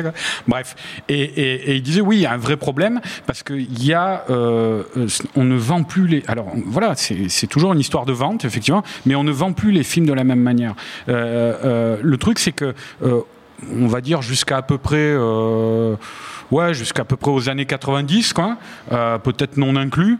Euh, euh, on a, on vendait, on vendait les films. On avait des créatifs, quoi, des, des, publicistes souvent, mais des, des gens qui étaient, qui étaient vraiment très talentueux, qui avaient un parcours, un sacré parcours derrière eux, et qui envisageaient toute la communication autour d'un film de manière à créer la surprise. Euh, chez les gens euh, qui passaient devant l'affiche, regardaient la pub à la télé, la bande-annonce ou des trucs comme ça. Euh, moi, je sais qu'un des génies de cette époque-là, une fois j'avais fait un papier sur lui. Euh, il a une carrière fascinante. C'est Stephen euh, O. Frankfurt. Euh, c'est lui notamment. alors, c'était un gars, c'était un publiciste. En gros, ce que raconte la série Mad Men, il a vécu ça à New York à cette époque-là. Voilà, il a, il a, il a, il a vécu toute cette histoire. Et, et ce gars-là, après, il s'est spécialisé dans les films. Et bon, on lui doit le monde entier connaît ses taglines parce que c'était un package. Quoi. Il y avait une affiche avec un hmm. visuel, il y avait une, il préparait la bande-annonce, il préparait tout le, le, le, la, toute la communication autour du film. Et donc, je disais, on lui doit le, le dans l'espace, personne ne vous, entendra crier de Alien. euh, vous croirez qu'un homme peut voler euh, dans Superman. Euh, enfin, je ne sais plus si c'était traduit en français, mais c'était euh, you'll, you'll, Believe a Man Can Fly euh, de, de, Superman. On lui doit Bon, le film a été un échec, mais on lui doit aussi euh, toute la communication autour du, du, The Thing de John Carpenter. Euh, le Rosemary's Baby de Polanski, c'est lui, cette affiche, c'est lui qui a eu cette idée qui allait dans Central Park filmer un rocher où il a rajouté la, la, hum, le, le, landau du bébé et le visage de, de Mia Farrow euh, dessus. Une affiche aussi qui a été beaucoup repompée aussi par la suite d'ailleurs. Mais, mais voilà, mais le truc, quand je parle de ce mec-là, c'est qu'il y avait en fait à cette époque-là, et, et je précise aussi, Stephen Frankfurt, il avait, il avait avait aussi réalisé un, générique de toute beauté euh, dans les années 60 qui était le générique de, Silence et des Ombres, euh, To Kill a Mockingbird, euh, qui, qui, avait été euh, salué dans le monde entier, ce générique, et qui a été beaucoup repris aussi par la suite. Et, et par exemple, le titre aussi d'Alien, je pense que le titre d'Alien au début du film qui se dévoile bâton par bâton, c'est lui aussi. Enfin, c'était un type, il faut, il faut, faut, se pencher sur sa vie, enfin, aller voir des articles sur lui sur Internet. C'était véritablement un génie. Et ce gars-là, et à cette époque-là, il n'était pas le seul. Il y avait beaucoup de gens qui, qui, qui, approchaient la communication, des, la, la, la, manière de vendre des films euh, sous cet angle-là. C'est qu'il fallait surprendre. Hmm. Euh, euh, la personne, vraiment lui, proposer quelque chose qu'il a, euh, qu'il, voilà, des phrases qu'il va retenir, mmh. des visuels qui vont marquer sa rétine. le problème à l'heure actuelle, dans l'industrie actuelle, quoi, dans les années 2010, là, on conforte. Voilà, c'est l'exact inverse, quoi. Mmh. C'est-à-dire, on donne. on tu as parlé de surprendre, mais de, à une époque où le public n'est pas bombardé d'informations visuelles comme, comme, comme, il l'est aujourd'hui. Ouais, mais peut-être. ces, ces, affiches, effectivement magnifiques que, que, que, tu, que tu, notes, elles, elles, elles apparaissent dans, dans, dans, une rue où déjà les gens n'ont pas de, de mobile, euh, n'ont pas le hmm. nez plongé dedans, euh, sont pas en train de faire défiler 500 000 photos euh, sur, leur, euh, sur, sur Instagram. c'est non, mais, mais, mais d'accord, évidemment, on a, changé de- de- d'époque et de, de- le- l'encadrement est plus du tout le même. De sursollicitation, en fait. hein. évidemment, mais euh, à, à- chaque époque et à chaque euh, redéfinition euh, de, de- de notre environnement, il y a des gens qui ont essayé de penser ça avec brio et de proposer, proposer des belles choses. Je veux dire, je parlais de ce mec-là, Frankfurt, ou, ou d'au- d'autres publicistes de son époque, ou les grands affichistes, ouais, comme Struzan ou Bill Gold aussi. Bill Gold, c'est un- le, le mec qui a fait l'affiche de l'exorciste, de José Wales hors la loi, de Rien que pour vos yeux, avec les jambes de la nana, et Roger Mourmilleux, qui a été euh, décliné, je sais pas. un- ces gens-là, à l'é- à à l'époque où ils sont arrivés sur le marché des affiches euh, et de la pub et du marketing euh, pour les films, il n'y avait pas l'équivalent, quoi. Ils ont essayé aussi de s'adapter à leur époque. Il y avait la télé qui arrivait, il y avait la radio qui arrivait. Euh, enfin, la radio, elle était déjà arrivée précédemment, mais euh, ça commençait à exploser avec la radio libre, tout ça. Et, et- et tous ces gens-là, ils se sont adaptés à leur époque. Ils ont proposé des nouvelles trucs. Le problème, moi, je trouve qu'à l'heure actuelle, on ne propose plus rien de nouveau. c'est du, du, du, du- du nivellement par le bas total. Quoi. Moi, j'attends qu'avec le, le- le mode de, les modes de communication qu'il y a à l'heure actuelle, les, les moyens qu'il y a, j'attends qu'on ait quelqu'un du, du niveau de, de un Drew Struzan ou un truc comme ça. Mais on les voit pas venir. Au contraire, on, on reproduit ce qu'ils ont fait, ces gens-là. Quoi. En fait, il y a- y, y quelque chose aussi qui vient euh, et qui est nouveau. Enfin, moi, je vais aussi dans le sens de Rafik sur le, le côté, euh, le fait que la prolifération des images euh, rend, euh, en tout cas, change, le- change la donne sur la capacité à, Mmh. de surprendre les gens. communication visuelle, ouais. Et en fait, il y a un- enfin, une autre tendance euh, qui est que les, les affiches, en fait, de fait, ont tendance à se dématérialiser. Et euh, il y a notamment ce que fait Netflix au final, c'est que le visuel, euh, les vignettes des, des films avec le titre, euh, de plus en plus vont en fait proposer des dizaines, des, voire des centaines de, de visuels différents Ouais, pour s'adapter en fonction de l'algorithme aux, aux personnes. Et en fait, la tendance a priori de, de l'affiche, ça va être euh, que, que chacun va avoir l'affiche qui va être le- qui va être le plus adapté à, à- à- à la tirer en salle. L'affiche qu'il mérite, ouais, voilà.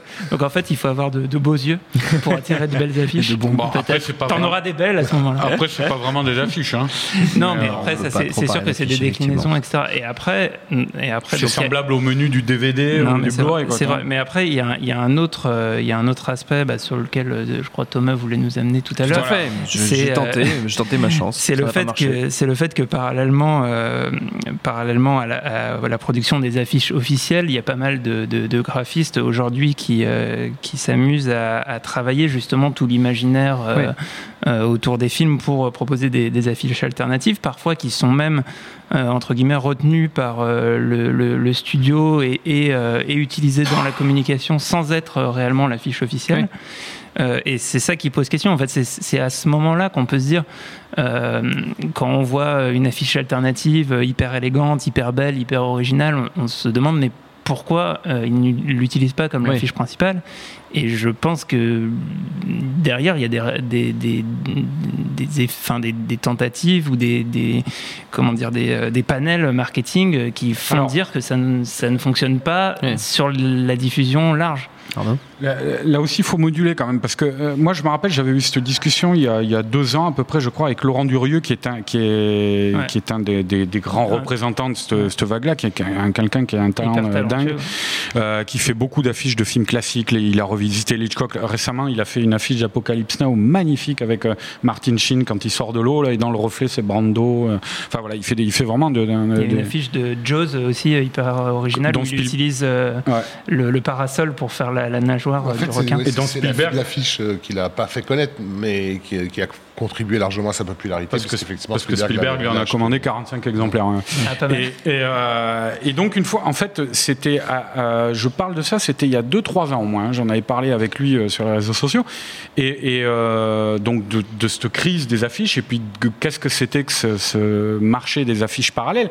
Et, et parce que je lui disais, c'est quand même, c'est un truc qui est pro- proposé dans les galeries virtuelles, souvent sur Internet, à l'achat. Moi, je le sais, hein, j'en prends, je connais très bien ce système-là. Et on peut se dire que c'est quelque chose de, de, de- pour Happy Few, c'est un truc de niche euh, total, ce qui, ce qui est vrai aussi dans, dans, dans- dans l'absolu quand même.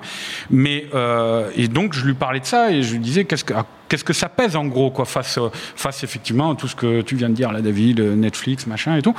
Et, euh, et lui il me disait bah écoute détrompe-toi mais euh, euh, lui puisqu'il était au cœur de ça justement euh, c'est un Belge mais il travaille beaucoup avec Hollywood.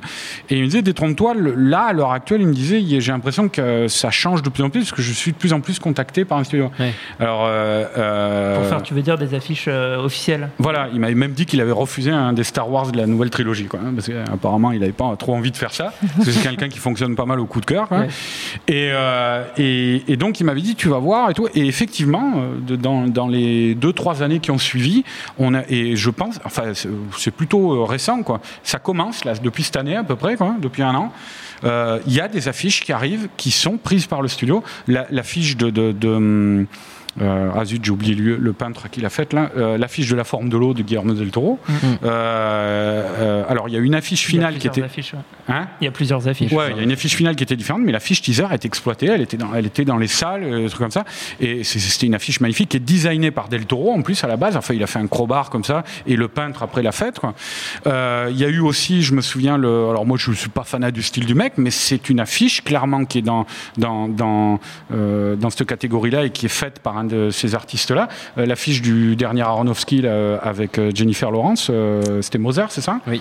voilà. Et, et on en voit, il y en a d'autres dans les tuyaux qui arrivent, on en voit de plus en plus comme ça arriver. Donc, euh, il y a, y a peu de... L'affiche du Aronofsky qui reprenait des, des, des lettrages de- de- d'affiches déjà passées. C'était des lettrages gothiques. Euh, bah, c'était le- Mais moi, je le- parle de l'illustration, là, vraiment. hein. Ah zut, c'était un film français en fait. Ils avaient repris euh, ça de le film de Lucie la, la, la Le dîner de con. Ouais. Innocence. Non, c'est. Non, non, c'était euh, c'était Innocence. Innocence, ouais. ouais. Mais oui, bah, c'est la, réponse sérieuse, c'est la police du titre euh, qui, est, qui est comme ça. Mais je sais pas si, si euh, euh, c'est l'affiche d'Innocence qui l'a qui l'a inventé. hein. Mais euh, bon, je, je parlais de l'illustration parce qu'elle fait moi encore une fois, j'aime pas trop hein, ce- cette affiche, mais ça fait vraiment peinture hein, l'affiche de, de Moser, hein, vraiment quoi. Non, parce qu'on parle créativité, euh, euh, originalité, etc. Et puis tout d'un coup, tu nous balances Aronofsky. Donc je, je me suis réveillé à ce moment-là. Non, non, mais je parle des affiches. De toute façon, je parle pas des films. et donc, le, le- le truc, voilà, c'est que. Alors, je ne sais pas si ça va perdurer. je ne sais pas si les studios en vont, en vont en retirer quelque chose. Mais ce qui est clair, c'est que tu as ce véritable marché maintenant sur Internet. Ces gens-là, les affiches, quand elles sont vendues, surtout, il y en a de plus en plus des sites. Au départ, c'est la, la galerie Mondo qui a lancé ça, là, Oui. qui est basée à Austin, au Texas. Mais maintenant, il y en a, il y en a, il y en a partout. Euh, ils commissionnent comme ça des artistes. Euh, ils vendent leurs affiches sur Internet. En général, elles sont souvent sold out très vite. Euh, ça, ça part comme des petits pains. Donc, il y a, il y a une clientèle pour ça. C'est une sorte, c'est une manière de retrouver une sorte de fétichisme qui a Oui. trait au cinéma euh, que euh, les moyens modernes, peut-être comme ce que tu disais avec Netflix et compagnie, ne Oui, nous offrent peut-être plus. quoi, aussi, quoi, entraîne en- fait, euh, et je, Oui. je- on conclura là-dessus. Ouais, je là- Je propose de conclure là-dessus. Oui, Euh, c'est que, en fait, je, je me demande s'il n'y a, pas un, un risque euh, par rapport au, euh, au code graphique dont je parlais au début du, du sujet, qui ferait que euh, les belles affiches finissent par. euh, si, enfin, si- si la, si la tendance fait que de, de- de moins en moins de, de films populaires euh, euh, se, comment dire, ce, ce souci de, de- des qualités esthétiques de l'affiche, qu'on finisse par associer euh, les qualités graphiques avec euh, film chiant, quoi. Et Oui. que, et que, que les, les- les films euh, originales et audacieuses deviennent l'apanage, euh, les affiches originales, Ah oui, ouais, films, de- de- de- deviennent euh, l'apanage des, des- des- des films d'auteur. Et, Je peux répondre en trois secondes et, et je pense que Bah, c'est si pas tu le cas. hein. finir d'abord. Bah, finir d'abord.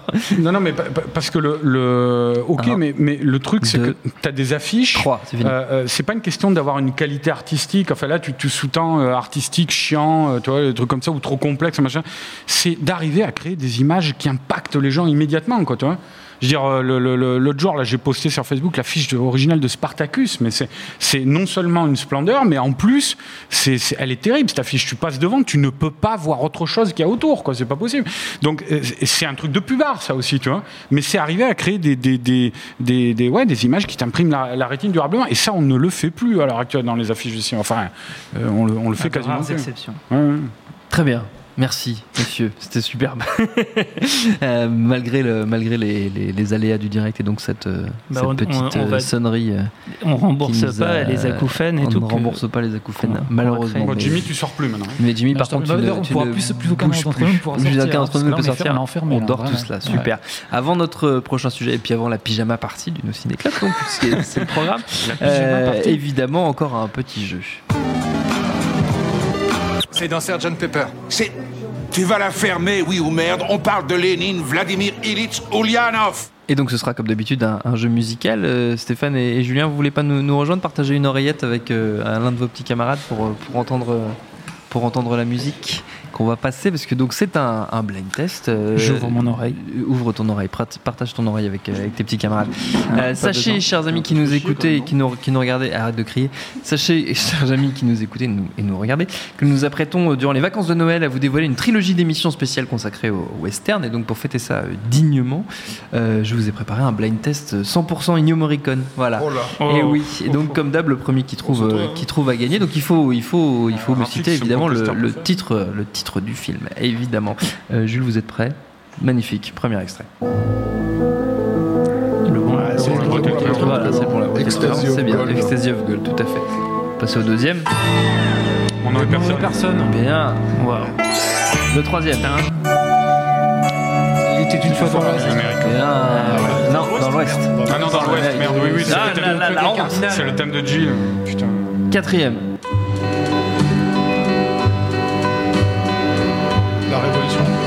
En Amérique? Non. Non, non.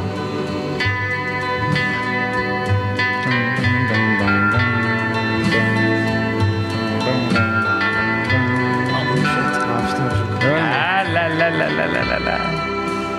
Ah. Hein?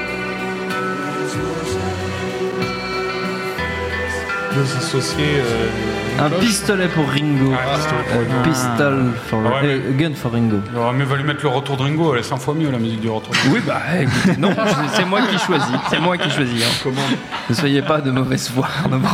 Allez, le dernier. Pour, Et pour quelques dollars de plus. Tout à fait. pour quelques dollars de plus. Pas la poignée de dollars. Pour quelques dollars de plus. Bravo, bravo, bravo. Superbe. Vous étiez tous euh, magnifiques. pas mis Compagnie Rose. salut. Hein. Non mais je, je sais, mais, je, mais vous m'emmerdez à critiquer mes choix en permanence. Merci. Moi, c'était très bien je trouve. Merci bien. Arnaud, merci de ton soutien. Tu peux partir, hein, Stéphane, c'est bon. qu'est-ce, que, qu'est-ce, que, qu'est-ce que le CNC traficote avec le genre Le terme est un peu galvaudé, mais c'est bien de ça qu'il s'agit. Visiblement, la vénérable institution, on a déjà eu l'occasion d'en parler, vénérable institution qui nous a habitués à débiter de la- à la chaîne des films d'auteur où les gens vont acheter le pain, a décidé de corser un peu le jeu en mettant des sous dans des styles jusque-là méprisés. Alors après les films d'horreur et les polars à la française dont on avait causé en début d'année, voilà que le CNC se met en chasse de comédie musicale. Jimmy Battista revient à table, ça me fait très peur. Se met en chasse de comédie musicale en lançant un grand appel à projets pour financer des projets, donc signés par des jeunes créateurs. Qu'est-ce que ça vous inspire tout ça, les amis? Rien. un grand silence frisé s'ensuit. Non, bah, moi, Bah, David, allez, vas-y, hein, David, lance-toi. Non, mais je vais- Alors, en fait, il y, a- y y plusieurs choses. Donc, déjà, Oui. il y, avait euh, La première. la, la commission euh, cinéma de genre euh, qui a été lancée, je ne sais plus quelle date exactement, en mars, euh, euh, en mars. euh, voilà, donc il y a- il y a, Il y avait eu des, des- des ateliers d'écriture qui avaient été faits l'année euh, avec. Sofilm euh, en, a- en amont. Ils ont écrit au moins dans ces ateliers? Ah, officiellement, en tout cas. A priori, oui. Euh, et alors en fait, et justement, c'est la question des ateliers. En tout cas, moi, me, enfin, moi, ça me pose problème euh, d'inclure ça sous la forme d'une commission euh, CNC pour euh, pour différentes raisons. Alors, ju- juste pour, euh, pour présenter, pour donner une idée du coup de la commission, elle est, elle est présidée par Julia, du, Julia Ducournau, donc la réalisatrice de, de Grave. Oui. Euh, Attends, que- attends, c'est- peut-être le, le membre le plus crédible de toute la bande. euh, ouais, c'est quand même Quentin Dupieux, le, le- le vice-président. Ouais. On peut noter qu'ils ils viennent tous d'un comment dire d'un d'un certain monde du, du- cinéma et il y a une ambiguïté latente dans, dans ce qu'on appelle le cinéma de genre, en fait. Oui. Euh, C'est-à-dire que ce soit du Corneau, que ce soit du Pieux, que ce soit un site Machin comme Chaos chose, Reign, hein. euh, ce sont des gens qui se sont, non, mais qui se sont placés dans un cinéma euh, contestataire, subversif, euh, qui va dans les lim- chercher un petit peu dans les coins, dans les limites, etc. Quoi. Et donc, à mes yeux, assimilé à un cinéma à petit budget, à petite fréquentation, et avec le label essai quand même bien, bien placé euh, là dans ta gueule. Quoi. Mais à grosse couverture médiatique. Et or, euh, beaucoup de gens qui ont employé le terme cinéma de genre euh, depuis de- des- des années, voire des décennies, le faisaient pour désigner du cinéma euh, populaire, Populaire, euh, oui. ou, ou du cinéma d'exploitation. Oui. Euh, et ça, c'est quelque chose qui ne rentre pas du tout euh, en- encore dans, dans la tête de, de- du système euh, français quand on emploie le terme cinéma de genre. Quoi. Euh, c'est euh, c'est Fast and Furious, euh, cinéma de genre. Enfin, c'est Harry Potter. C'est euh, euh, et- et- et- On avait fait une émission où on parle un peu du, du pseudo-retour du cinéma de genre, Enfin, Ouais. c'est-à-dire en gros de la respectabilité euh, récente. Et euh, c'est vrai que c'est un truc, enfin, c'est quand même le- pour moi, c'est le truc primordial. C'est le cinéma populaire, c'est le cinéma qu'on allait voir Ah quand oui. on était gosse, enfin, euh, sur lequel il n'y a pas vraiment besoin de connaître euh, l'histoire ou quoi. Enfin, c'est après bon, de là viennent des vocations, hein, euh, la preuve. Mais ce que je veux dire, c'est que il, y a, il manque vraiment ce truc-là. Aujourd'hui, Mm. en fait, on, on vend ça. On a l'impression que tous ces gens-là, on, on découvre, enfin, même déjà le, le nom, rien que cinéma de genre, c'est assez euh, abominable Oui. en soi. Euh, mais mais c'est surtout, enfin, que euh, on a l'impression que tous ces gens-là ont découvert tout, ce- tout ce pan-là du cinéma récemment, en fait, quoi. Mm. Et que c'est devenu respectable récemment. C'est-à-dire que on a Il n'y a rien de pire que les convertis récents, tu sais. hein. et je sais très bien quoi. Mais, mais c'est surtout, c'est que ça donne un côté, c'est-à-dire que de la même manière que il y a quelques années, quand on allait chez des gens et que tu voyais qu'il avait tous les ouzous, tous les machins, enfin, on sentait qu'il y avait des, des- des- des espèces de cinématographie un peu euh, impo- pas imposées, mais genre euh, nécessaires, quoi. Enfin, un peu comme, Mm. comme, comme les gens qui ont dans leur bibliothèque tous les classiques, mais qui, qui, voilà, qui finalement n'ont jamais pas vraiment, ouais. pas vraiment lu, quoi. Ouais. Et, et finalement, le, le- certains trucs de cinéma de genre sont en train de rentrer dans ce, dans ce, dans, Mm. dans cette espèce de magma là, quoi. Alors qu'avant, c'était ce qui était marrant, c'était justement, voilà, de- d'avoir des goûts finalement. Enfin, ça montrait justement des goûts très éclatés et très, très, euh, bah, assez uniques en fait finalement. Mm. Et, et justement, ce que, ce que pose question le fait de constituer des, des commissions spécifiques euh, au cinéma de genre, et en fait même en, en- en ciblant bah, par exemple le- le- le- un genre comme la comédie musicale euh, et créer aussi une, euh, une commission spécifique pour ce type de production, moi, moi ça me pose un problème parce qu'en fait, euh, quand, on constitue simplement des, ateliers d'écriture euh, qui vont euh, permettre de faire des échanges d'ex- d'expériences, de rassembler des gens, éventuellement de faire se rencontrer des scénaristes avec des réalisateurs, avec des acteurs, etc. Je trouve ça très pertinent et intéressant et une manière d'insuffler du, dynamisme dans, des typologies de cinéma qui peut-être en France sont en, retrait. Le problème de- de décaler ça, enfin de- de- d'intégrer ça dans des commissions du CNC, c'est il y a, il y a deux biais. C'est un, d'une part, ça sous-entend que du coup les commissions classiques du CNC ne, ne sont pas vouées à, fin- Ah à financer le cinéma ça, de genre. Et deux, euh, ça, ça- ça crée euh, dans un pays où, où il est assez difficile justement de, de- de produire ce type de film euh, avec justement une vision de marché. co- comment, en gros, si, si- on a un projet de cinéma de genre aujourd'hui et qu'il est refusé euh, par la commission de Julia Ducournau, ça veut dire que du coup, euh, est-ce que les producteurs vont prendre le risque euh, Ouais. de, de- de produire en France des films de genre qui ne sont pas euh, Validé- labellisés comme le, ouais. film de genre français Ouais. tel que le CNC euh, est capable de l'adouber. Et, et- et moi, c'est ça, c'est que j'ai peur que ça a un effet pervers et négatif, Mm. au contraire, sur, la, sur la production de genre et, et sur le, le- un risque qui, à moins d'avoir des, des- des producteurs extrêmement courageux et capables de, de prendre les risques nécessaires, euh, bah, finalement de refroidir tout le monde. Oui, c'est ça. mais je- je- on a eu euh, cette année un film qui, euh, hélas, n'a pas marché. euh, je crois que vous en aviez parlé ici à nos ciné, qui était dans la brume, Tout à fait. avec Romain, Duris. Mais, mais on, on est en droit de se demander est-ce qu'un film comme ça, qui est correspond assez clairement à, à ce, à ce qu'on entend par cinéma populaire, cinéma d'exploitation, cinéma de genre, tout ce qu'on veut, Oui. serait, serait passé dans une, dans une telle commission? Je ne crois pas. Il y avait eu un, un documentaire, euh, je crois que le doc a maintenant un an, un, un an et demi, euh, et j'en parle pas parce que j'apparais dedans, mais, mais si en fait. Euh, euh, ça s'appelle euh, ça s'appelle Les Cinéphiles de Maxime Solito. De Maxime et c'est entre, autres, il se base entre autres sur justement le blocage supposé de- du CNC vis-à-vis de ce qu'on appelle le, le cinéma de genre. Et il y a un dialogue dans, dans le doc, euh, une, une interview qui, est- qui est- qui rythme le doc avec le, le président du, du CNC. Et il faut voir le nombre de fois où c'est un dialogue de, de, de- de sourds. Quand il parle de pourcentage de films de genre produits et que le, gars du CNC dit, je sais pas, dans les 40% environ, euh, euh, pas de- que le CNC produisait, enfin, pro- Ouais. contribuait à produire euh, euh, 40% de films de, genre. Et l'autre lui dit, bah, j'ai fait mes calculs, je suis tombé sur, sur 4. Euh, tu vois, enfin bon, euh, c'est- vraiment que c'est aussi un problème, encore une fois, de, de, de définition. Tout à l'heure, euh, Jimmy disait que. Il y a des films comme ça qui sont en train de rentrer dans le, le, le classique à la Ozu qu'il faut avoir vu. Euh, je pense qu'on on peut euh, mettre dans, dans, dans, dans cette liste-là un film comme Le Suspiria d'Argento, euh, qui a été hissé subitement donc, au, au rang de classique. Donc, on, on oublie volontiers qu'il a surtout survécu par des années et des années de vidéoclub, donc clairement sur un public de base et bien, bien populo, mais surtout qu'on oublie que toute cette vague de films d'horreur italiens qui ont été précédés par les, par les giallo euh, avant fonctionnait vraiment sur des, de l'exploitation. On a tiré le chaland avec une histoire de meurtre, d'enquête policière, euh, etc. Et, et- et- et- La potentialité de voir un peu et de le fait et, et- et le fait que, que, que, que ces films étaient produits en, en- en masse euh, pour, pour exploiter un filon permettait à certains petits malins de venir mettre leur patte artistique au poète poète euh, et, et donc dans le cas d'un d'un Argento d'en faire un film aussi improbable que, Ah, que Su- Suspiria. Su- Suspiria, c'est pas compliqué. Moi, quelqu'un maintenant qui me déclare sa femme pour Suspiria, je, je me barre en courant. Enfin, je me méfie en tout cas. ça Alors qu'avant, quand j'étais ado, je me rappelle quelqu'un qui me disait qu'il aimait Suspiria. J'ai tout de suite dit Ah ouais, toi aussi Donc, Voilà. euh, le, le rapport, il a changé parce que, parce que le, justement, euh, euh, des gens. vieilli, Arnaud, t'as vieilli. Non, non, c'est parce que c'est des gens qui se sont emparés d'un truc et qui l'ont euh, euh, dénaturé. Mais vraiment dénaturé. Alors, moi, moi j'ai Ouais, pas je, vu.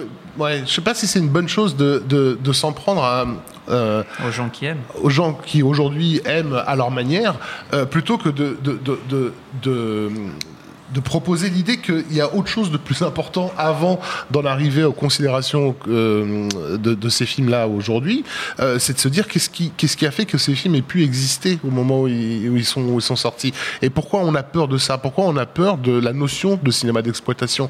Euh, et justement des, des organismes d'État comme le CNC, je pense que c'est- un gros mot pour eux. quoi. Il y, a, y a quand même l'idée de, de faire un cinéma épuré de toute notion Commercial, commerciale, etc. ouais, non, ouais. De, le, on- on- le CNC est là pour aider à, à- à toute création euh, qui, euh, comment dire, de, de gens qui auraient du mal à se financer par, par, par, par d'autres moyens. Si ces gens ont envie de faire du, de- du pognon, les- Bah, ça ne c'est-à-dire, devrait pas de- euh, façon- être un handicap. De toute façon, cette commission, par euh, son intitulé, par les gens qui en composent euh, le jury, par le budget qui lui est alloué, est ridicule, quoi. Euh, enfin, je veux dire, tout dans cette commission euh, hurle à la face des gens qu'il faut surtout pas que le cinéma de genre euh, devienne quelque chose de populaire et de se répandre. tu vois. C'est- C'est c'est purement un truc de, de, de- pour, pour un petit cénacle, quoi. Voilà. Ils veulent en faire ça. Et, et donc, bah, encore une fois, on, on passe euh, pour les, pour les éternels râleurs. Parce Oui, que, euh, on a l'habitude. bah, on vous l'a mis, votre commission, et là, vous n'êtes pas content. euh, mais on on s'est même pas compris sur les, les termes de, Oui. de, de- de base. Qu'est-ce qu'on entend par cinéma de genre quoi Hmm. On entend un cinéma qui va vers son public. Euh, et pourquoi n'arrive-t-on pas, euh, non seulement à, à- à le financer au niveau de l'État en France, mais à, à le financer tout court, même, même Hmm. dans les canaux dits commerciaux On ne sait même plus. Enfin, un film que, justement comme dans la brume, apparemment posait des problèmes au service marketing de TF1 parce qu'ils savaient, ils savaient pas comment vendre des films comme ça. Enfin, on peut leur dire, bah, je sais pas, mettez un money shot, quoi, euh, ce qu'ils ont fait dans la bande-annonce. Euh, mettez les comédiens euh, à la télé pour, pour, pour qu'ils disent aux gens, c'est extraordinaire. Je me suis jamais euh, autant euh, fait flipper moi-même en me voyant sur un écran. Enfin, je sais pas n'importe quoi, mais euh, soyez des, des marchands de fêtes foraines, quoi. C'est vraiment un. J'ai l'impression que c'est une, maladie culturelle dans, dans, dans, dans, dans ce pays de, de, de refuser encore et toujours la notion foraine euh, euh, de, de- du cinéma. quoi. On ira mettre euh, abolition du CNC dans les cahiers de doléances lorsqu'ils les Non, auront. euh, mais moi, je suis pas lorsqu'ils contre les du auront tout, remis. euh, lorsqu'ils les auront remis euh, très prochainement au bout du jour. On l'espère, on l'espère en tout cas. Euh, on s'approche Ah de la bon fin. Oui, mais bien sûr. Espèce de vilaine Je petite suis- graine de je suis- séditieux. Je suis un séditieux de base. Euh, on s'approche de la fin, euh, messieurs, mais pour s'y échapper. Mais non, il y- il reste un jeu.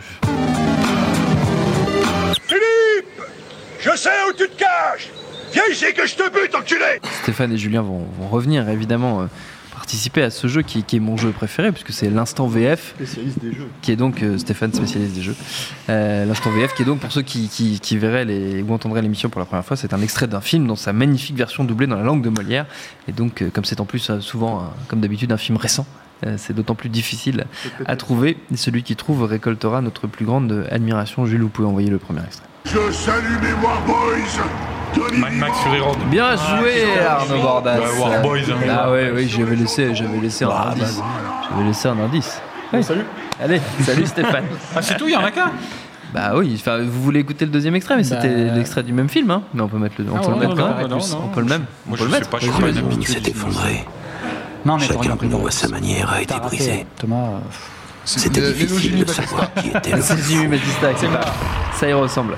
Non. Bref, on me demande de passer des trucs, après ils écoutent pas. Bref, c'est l'anarchie totalement cette émission. Ah, c'est à l'image de ce pays, Jules Cro. Tu trouves aussi, hein Ouais, ouais, je trouve aussi. Allez, on passe à la suite. Je crois qu'il porte un gilet jaune. On ne le dit pas. On déballe donc, euh, comme euh, prévu, comme toujours, euh, le- les questions de nos amis internautes et internautes qui nous disent qu'il y, a des- qu'il y a des tensions entre Rafik et Arnaud, mais c'est faux, c'est faux. Il n'y a pas, Pas de du tout, entre alors Rafik et là. Arnaud. Il n'y a que de l'amour entre Rafik et Arnaud et beaucoup, beaucoup de poils. On leur, on leur dit qu'on Euh, couche ensemble? Et bah, c'est pas la peine, c'est votre vie privée. Ça veut dire qu'il y a On de la tension, effectivement. Effectivement. Non, mais alors on n'est pas, d'accord sur un truc, alors ça y est, il y a des tensions. Mais Mais, oui, qu'est-ce que c'est que cette société écoute, de merde? Calme-toi, Arnaud. Calme-toi. tu me fais peur. Tu me fais peur. Je vais sursauter. Ça va. Euh, c'est pas grave. Frédéric nous demande ce qu'on pense de la fin d'EuropaCorp en tant que distributeur. pas grand chose. Non, non, bah, Non, mais Visiblement, c'est- pas grand pas, chose. pas- non, mais c'est pas bien, euh, quelque part. En tant que distributeur, je parle Oui. pas des histoires qu'il y a de, de, de coucherie derrière et tout, non, mais. Non, mais- surtout que euh, visiblement la, la- la fin programmée d'EuropaCorp date d'avant le, Oui, le oui, scan- c'est le ça. scandale de Ah bah oui, c'est plus il y avait les Oui, comptes dans le rouge et tout. Oui. hein, C'était. C'était, euh, moi, moi, j'aime- comme tout le monde ici, j'imagine, pas, pas fan de leur, de, leur, de leur production, mais au moins il y, avait, il y avait une production et ils avaient leur formule, ils, avaient, ils ont réussi à faire des succès internationaux et, euh, et du coup à faire bosser des techniciens français, pas seulement des techniciens, des artistes aussi. euh, Enfin, je veux dire, il y a- des tas de gens qui, qui ont pu faire des choses euh, dans ce pays par l'existence d'un- truc comme ça, d'un système comme ça. Le problème, c'est pas EuropaCorp, le problème, c'est pourquoi il n'y en avait pas d'autres? Pourquoi il y a- Oui. pourquoi il y en a pas il y a 5 ou 6 que ça, oui. des, des, des, des, des boîtes de prod Mm. comme ça qui ont envie de conquérir le monde. quoi? Très bien. Alors on nous demande, on nous pose plein de questions sur Mortal Engines. Je précise que nous n'en pas parlé parce que il va y avoir une émission sur Mortal Engines euh, qui sortira mercredi que vous pourrez écouter mercredi. Et donc là vous saurez tout ce qu'on a, en a pensé à ce moment-là. Oui. Mortal Engines, donc. Oui. Donc il y, a- il y a à la fois des pantalons et des mortiers. Non, pardon, ça c'est bien parce C'est qu'en fait, vous n'êtes pas obligé de faire des blagues à chaque fois sur ce titre. Honnêtement, honnêtement, euh, Alex Servo, euh, atomisé. Quoi. Oui, c'est vrai que c'est vrai que mais du coup, ça fait, ça me fait n'est pas là, mais- parce que la- ouais. la- la- ma blague horrible que les gens sur entendront dans le sur Mortal Engine, qui était donc c'était elle, ça, était, ça- elle était moins bien que les jeans, mais, mais, mais, mais c'est un peu du même pays. Quoi. C'est un peu du même, du même pays, effectivement, comme tu le dis.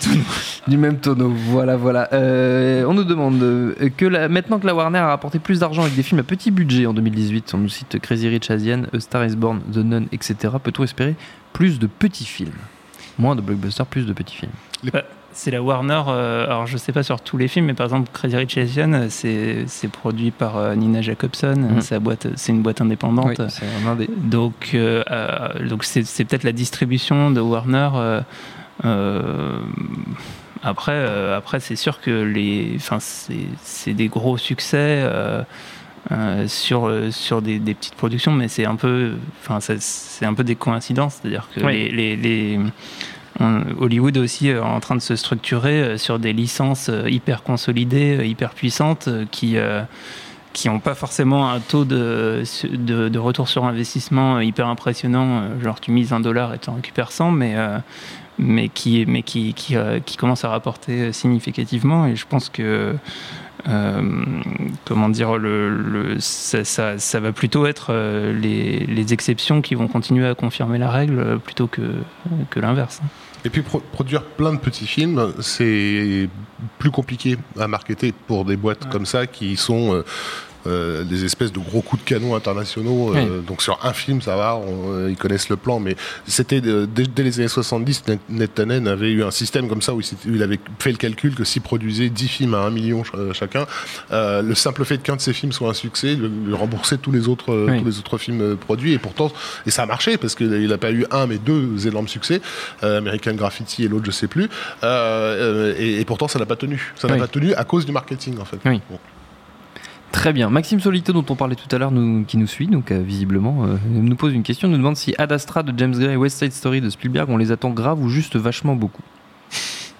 La curiosité surtout, comme Oui. à chaque fois avec, Steven, quoi, et, et confiance euh, aveugle de, de, de fans transis d'amour. Mais ça Bon, Rudy Player One, c'était pas terrible quand même. Ah, arrête, arrête, arrête. Et le, euh, le James Gray, Ad Astra Il a besoin de son coup de tension. Oui. Non, vous en foutez du James Gray Si, Ok, si, bah, je, James je parle, je c'est parle toujours, vide. j'attends Je ton coup de tension, Rafik, après l'émission. Oh là là là. Euh, Xavier nous demande si on pense que le Corto Maltese de Gans se fera quand même euh, malgré la mort de Samuel Hadida dont on parlait au tout début de Ah bah, l'émission a priori, avec c'est parti, hein. A priori c'est parti. Ouais, ouais. Vous pouvez nous Non, en non. dire plus Arnaud Ah, pas, pas beaucoup plus, mais a priori, c'est en tournage. Ok. Ok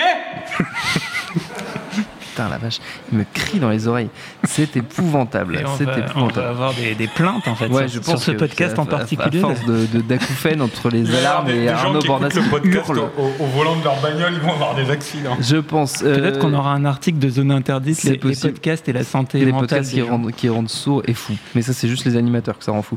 Euh, Hervé nous demande, c'est une question pour Rafik, tiens, euh, comment voir l'intégralité de l'interview de Ivan West Lawrence sur l'accueil du manga en France fait pour Arrêt sur Ima- sur Image Il n'y a que 20 minutes sur le site. Scandale. vrai Mais oui, scandale, Rafik Djoumi. Ah Bah écoute, je vais, je vais, je vais appeler Daniel. Nous et- allons investiguer. Et taper sur les doigts. Nous allons taper sur non, Daniel Schneiderman. En plus, le- l'enregistrement doit toujours être là. Donc, Ah, euh, parce ouais. que tu l'as à ta Voilà. t'en fais ce que tu veux de Daniel. C'est ça, tu peux le dire. C'est moi Arnaud Bordas.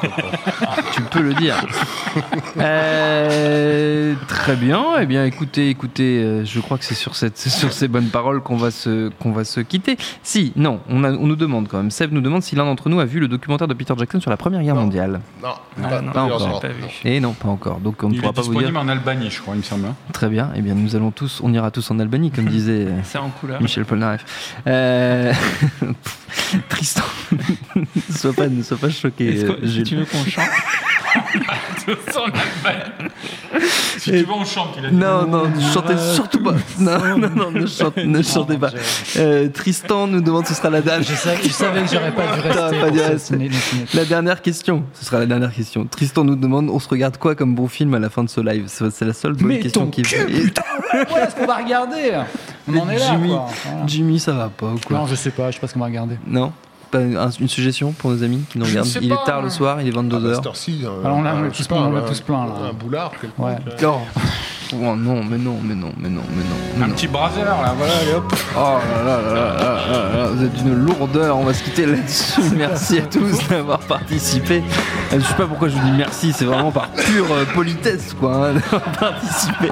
C'est une convention, c'est une vraie, pire que le précédent. c'est une vraie, c'est une vraie convention. C'est une honte. C'est une pure convention pas maîtriser sociale. rien. Le, Coupe le- leur le- micro. On peut même pas dire que c'est la faute d'Alexa. Coupe, coupe leur micro, Jules, merci. Voilà, merci à tous, euh, malgré tout, d'avoir participé à ce No Ciné Club. J'espère que vous êtes restés jusqu'au bout. Merci à Jules à la technique et à l'antenne Paris pour l'accueil, à Juliette Livartowski qui a été bien courageuse. Binge.audio audio pour toutes les infos utiles. On vous dit à très vite. Ta gueule Viens ici, sale Salaud